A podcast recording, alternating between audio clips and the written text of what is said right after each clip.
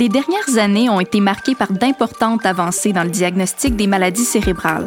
Grâce à l'intégration de l'intelligence artificielle et aux avancées technologiques, l'avenir dans ce domaine s'annonce prometteur, ouvrant la voie à des diagnostics plus rapides, plus précis et des traitements adaptés à chaque personne. Bienvenue à Le cerveau c'est moi, le balado de la Fondation Brain Canada. Ici Alice Girard-Bessé. Je reçois Élie Bouassi, un chercheur spécialisé dans l'application de l'intelligence artificielle en épilepsie et bénéficiaire de la bourse Futur Leader canadien de la recherche sur le cerveau de la Fondation Azrieli, ainsi que Sarah Tremblay, une chercheuse qui s'intéresse au traitement de la dépression. Elle est bénéficiaire de la bourse Futur Leader canadienne de la recherche sur le cerveau de la Fondation de la famille Harel. Nous sommes au 16e congrès de l'Association canadienne des neurosciences.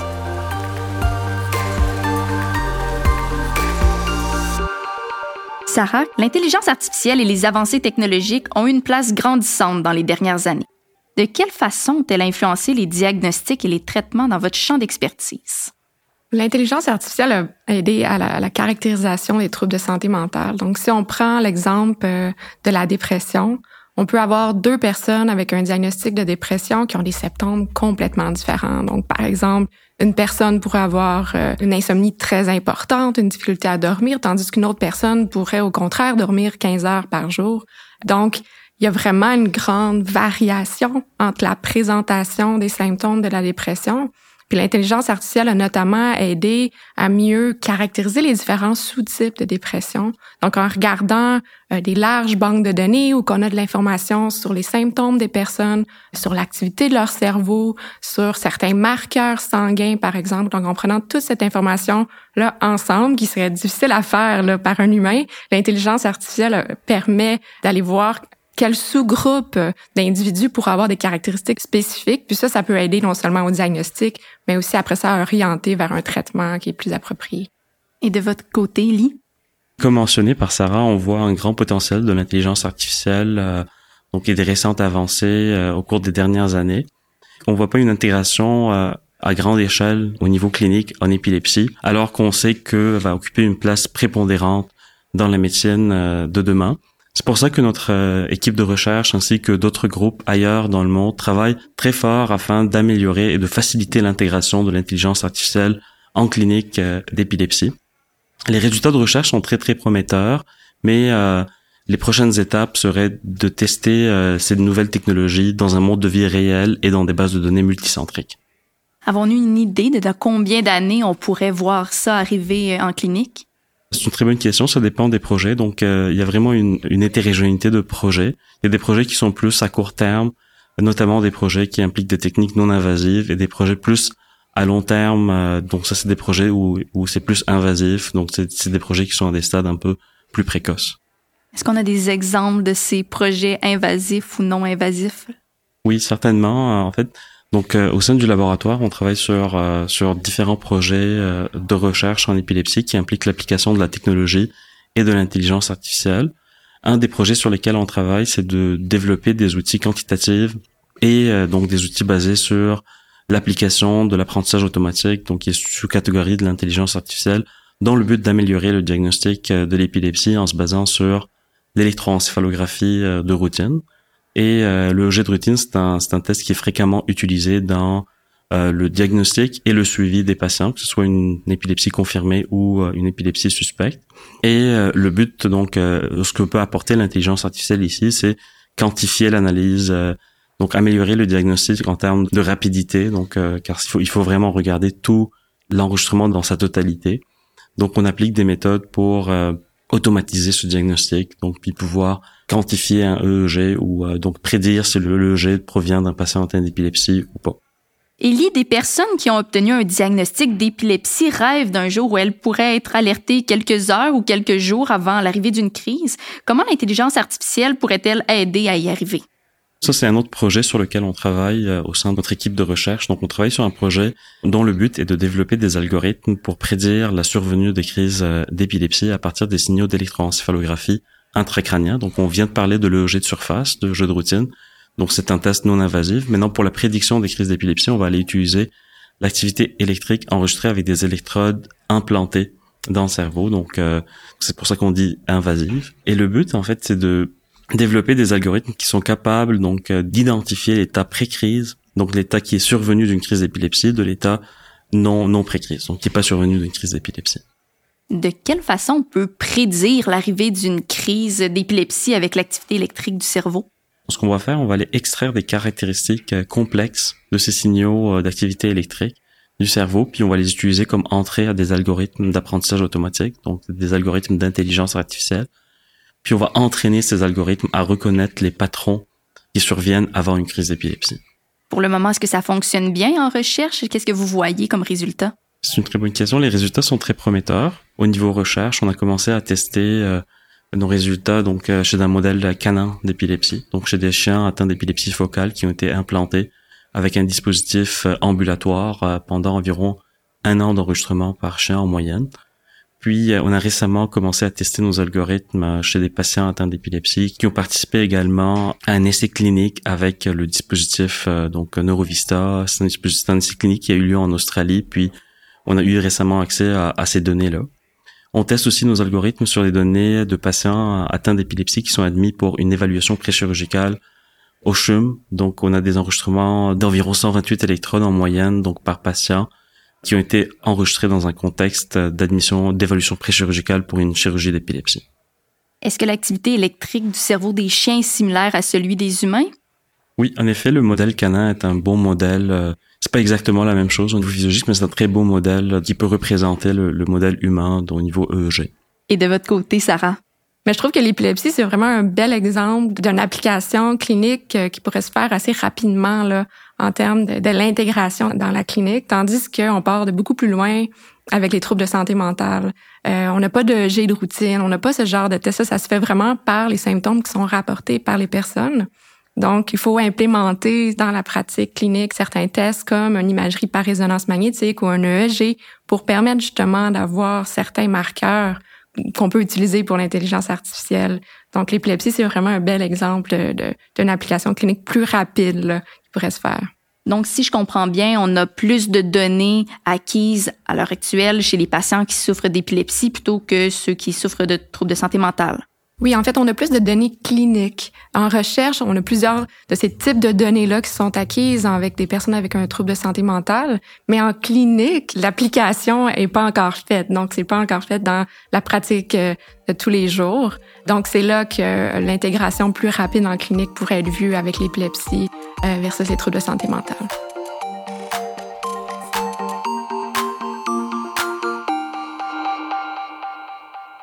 Élie, quelles sont les limites éthiques ou les défis liés à l'utilisation de l'intelligence artificielle en recherche? Alors qu'on voit un, grand impact ou un grand potentiel de l'application de l'intelligence artificielle en recherche, il y a plusieurs limites éthiques euh, ou défis liés à l'utilisation de l'IA en recherche, notamment par exemple le manque d'interprétabilité. Souvent, les algorithmes qu'on va développer euh, ressemblent à des euh, ce qu'on appelle des black box en anglais. Donc, on a des entrées puis on a des sorties. Puis on ne sait pas nécessairement pourquoi l'algorithme a, décidé de celle sortie ou, d'une autre. Et c'est très important euh, en médecine d'avoir cette interprétation-là. Par contre, il y a beaucoup de travaux euh, en recherche fondamentale, en intelligence artificielle pour améliorer l'interprétabilité, donc des systèmes, euh, des systèmes basés sur l'intelligence artificielle, notamment les réseaux de neurones profonds. Un autre exemple, c'est les biais potentiels dépendamment des données qui sont utilisées pour l'apprentissage. Donc euh, l'algorithme va apprendre euh, des données qu'on lui donne en entrée. Puis s'il y a des biais dans les données en entrée, on cela va se refléter en sortie. Et de votre côté, Sarah? Mais on peut penser à des défis au niveau de la confidentialité des données. Donc, c'est important d'avoir un consentement éclairé des personnes qui vont donner euh, de leurs données qui vont pouvoir être utilisées dans l'intelligence artificielle. Donc, cet aspect-là particulièrement pour les troubles de santé mentale ou que ça va être des données personnelles, parfois qui sont utilisées sur leurs symptômes. Ça peut être aussi des données sur leurs antécédents de vie, la présence de trauma, par exemple. Euh, donc, c'est vraiment un aspect à considérer. Puis, c'est, c'est très bien fait en recherche, mais ça pourrait déraper là, dans les applications cliniques. C'est quelque chose qui va être vraiment important de garder en tête. Et Ellie, concrètement, qu'est-ce que l'intelligence artificielle peut changer dans la vie d'une personne épileptique? Pour chacun des projets qu'on a discuté aujourd'hui, notamment par exemple le diagnostic d'épilepsie, donc automatiser le diagnostic d'épilepsie, cela va pouvoir améliorer le diagnostic de l'épilepsie, améliorer l'accessibilité donc améliorer la qualité de vie des patients atteints d'épilepsie, euh, aussi adapter le traitement en conséquence en se basant sur un diagnostic plus personnalisé. Le projet, par exemple, de prédiction de crise d'épilepsie qu'on a discuté tantôt, va permettre euh, aux patients donc d'avoir une sorte de prédiction de la probabilité de survenue des crises d'épilepsie, leur permettre de s'ajuster en conséquence, comme par exemple prendre une journée de congé, prendre une substance anticonvulsive, donc un médicament à effet rapide pour éviter la survenue euh, d'une crise d'épilepsie et ainsi limiter ou diminuer les risques de blessures et de décès liés aux crises d'épilepsie. Mais on a encore un chemin à faire dans ce domaine-là, donc on parle de projet de recherche, mais les résultats préliminaires sont très très encourageants. Sarah, qu'est-ce que l'intelligence artificielle peut changer dans la vie d'une personne atteinte de dépression? Et comme je l'ai mentionné plus tôt, l'intelligence artificielle peut aider au niveau de la caractérisation des, euh, symptômes de la dépression et des, de potentiels sous-types de dépression. Mais ça, ça peut vraiment aider à avoir un traitement plus personnalisé. Donc, si on sait, par exemple, que à cause de tel tel symptôme ou quelque chose qu'on voit au niveau de l'activité du cerveau, il y a un traitement X qui devrait être plus efficace qu'un traitement Y, ça pourrait vraiment aider au niveau de la décision. Parce qu'en ce moment, il y a beaucoup d'essais et erreurs qui se fait euh, au niveau de la sélection du traitement pour les troubles de santé mentale. Puis de quelle façon le traitement de la dépression a évolué dans les dernières années? Il y a beaucoup évolué, en fait, euh, mais il y a eu un gros focus qui s'est fait sur la médication, sur le développement de nouvelles molécules pour traiter euh, la dépression. Puis il y a eu des avancées assez importantes à ce niveau-là. Il y a aussi des avancées sur les recherches sur euh, la combinaison de traitements. Donc, par exemple, on sait maintenant que une médication va être plus efficace si elle est combinée à la psychothérapie. Par contre, il y a une grosse difficulté d'accès à la psychothérapie présentement, mais on sait que c'est plus efficace de cette façon-là. Il y a aussi eu des avancées sur des traitements qui sont présents depuis longtemps, comme la thérapie euh, électroconvulsive, ou que la, la technologie euh, a changé, qui permet d'avoir moins d'effets secondaires. Mais malgré tout ça, euh, il reste qu'environ 30 à 50% des personnes qui vivent avec la dépression vont être résistants au traitement. Donc, vont pas répondre à la plupart des antidépresseurs. Puis c'est un gros problème ben, pour la qualité de vie de ces personnes-là. C'est un gros coût sociétal aussi. En fait, l'Organisation mondiale de la santé a déterminé que la dépression, c'est la cause principale d'invalidité dans le monde. Pourquoi certains patients ne répondent pas au traitement conventionnel? C'est une très bonne question. C'est difficile à répondre. Je pense que c'est, euh, on pourrait voir cette question-là comme étant liée aux caractéristiques individuelles de chaque personne. Par exemple, justement, c'est quoi les symptômes prédominants? Il y a certaines médications qui pourraient être plus efficaces pour un symptôme X ou Y, mais aussi le profil d'effets secondaires. Donc, il y a des personnes qui vont répondre à certaines médications, mais qui vont avoir des effets secondaires vraiment importants. Donc, à ce niveau-là, les bénéfices sont pas assez importants pour continuer. Donc, ça va venir euh, vraiment influencer la réponse au traitement. C'est là que c'est vraiment important de développer des traitements alternatifs pour avoir une plus grande offre de traitements pour les personnes qui vivent avec la dépression. Je vous rappelle que je suis avec Élie Boissy, un chercheur spécialisé dans l'application de l'intelligence artificielle en épilepsie, et Sarah Tremblay, une chercheuse qui s'intéresse au traitement de la dépression. Sarah, quelles sont les pistes de solutions pour les patients qui répondent pas au traitement conventionnel? Mes travaux portent sur le développement en fait de nouveaux traitements euh, par neuromodulation pour le traitement de la dépression, donc plus spécifiquement la stimulation magnétique transcrânienne ou de l'acronyme anglais TMS. Donc la neuromodulation, euh, c'est des traitements qui permettent d'aller moduler. Donc ça le dit dans le nom, moduler l'activité du cerveau. Donc moduler l'activité neuronale. Puis plus spécifiquement, la TMS euh, utilise des champs magnétiques qui euh, vont venir activer une région spécifique du cerveau. Donc, si on prend l'exemple de la dépression, on va venir appliquer une bobine où on peut se faire une, image mentale un peu d'une grosse cuillère qu'on vient euh, apposer sur la tête euh, d'une personne. Puis cette grosse cuillère-là va envoyer des pulsations magnétiques, un peu comme le même genre de, de champ magnétique qu'on va avoir dans un IRM, donc une résonance magnétique. Donc on va envoyer ces pulsations magnétiques-là à une haute fréquence, donc plusieurs fois par seconde, par exemple 10 fois par seconde. ça va venir à chaque fois activer la région du cerveau qui est stimulée. Puis on sait que si on fait ça à tous les jours, pendant plusieurs jours, avec le temps, l'activité du cerveau va changer, puis euh, ça va perdurer dans le temps. Donc dans le cas d'un traitement pour la dépression avec la TMS, on parle d'un traitement qui se fait à tous les jours pendant environ un mois. Puis les traitements auparavant étaient d'environ 45 minutes par jour, mais avec les avancées technologiques, maintenant on peut avoir les mêmes effets avec euh, une stimulation de 3 minutes euh, par jour.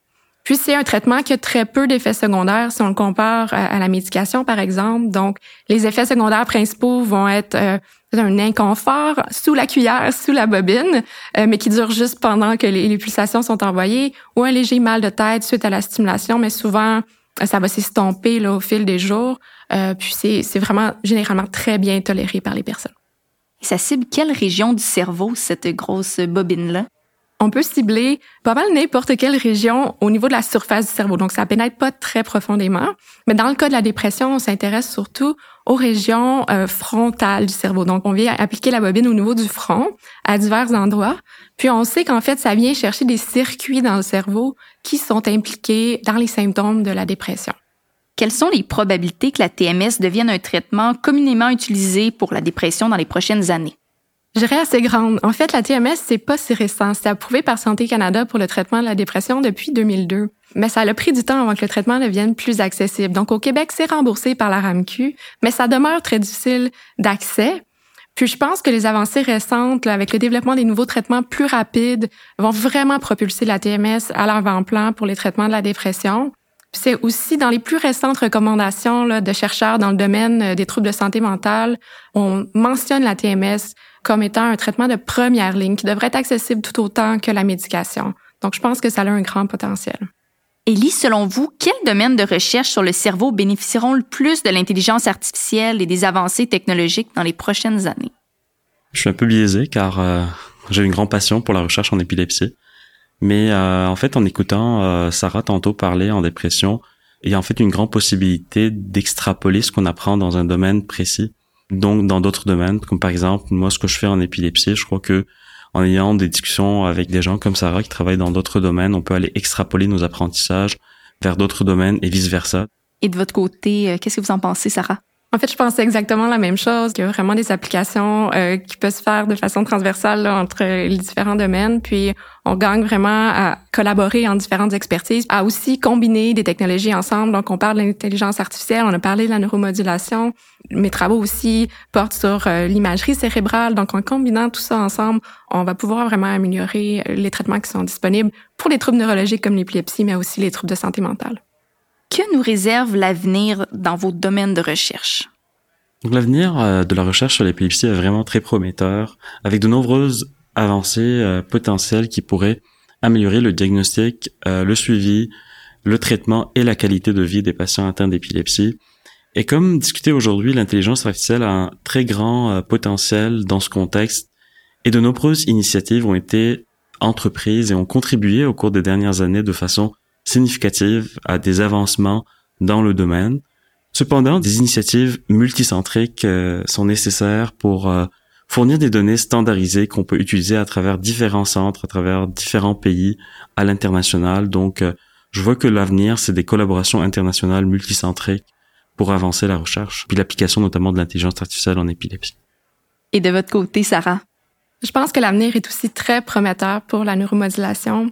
Euh, on travaille notamment à améliorer la technologie de la neuromodulation pour rendre nos traitements plus personnalisés. Donc, par exemple, on a un projet de recherche où on vient analyser la région du cerveau qui semble perturbée chez une personne vivant avec la dépression, puis euh, venir euh, stimuler spécifiquement cette région-là pour avoir un traitement qui est plus personnalisé, puis qui se base pas sur des données de groupe, mais vraiment sur des données individuelles.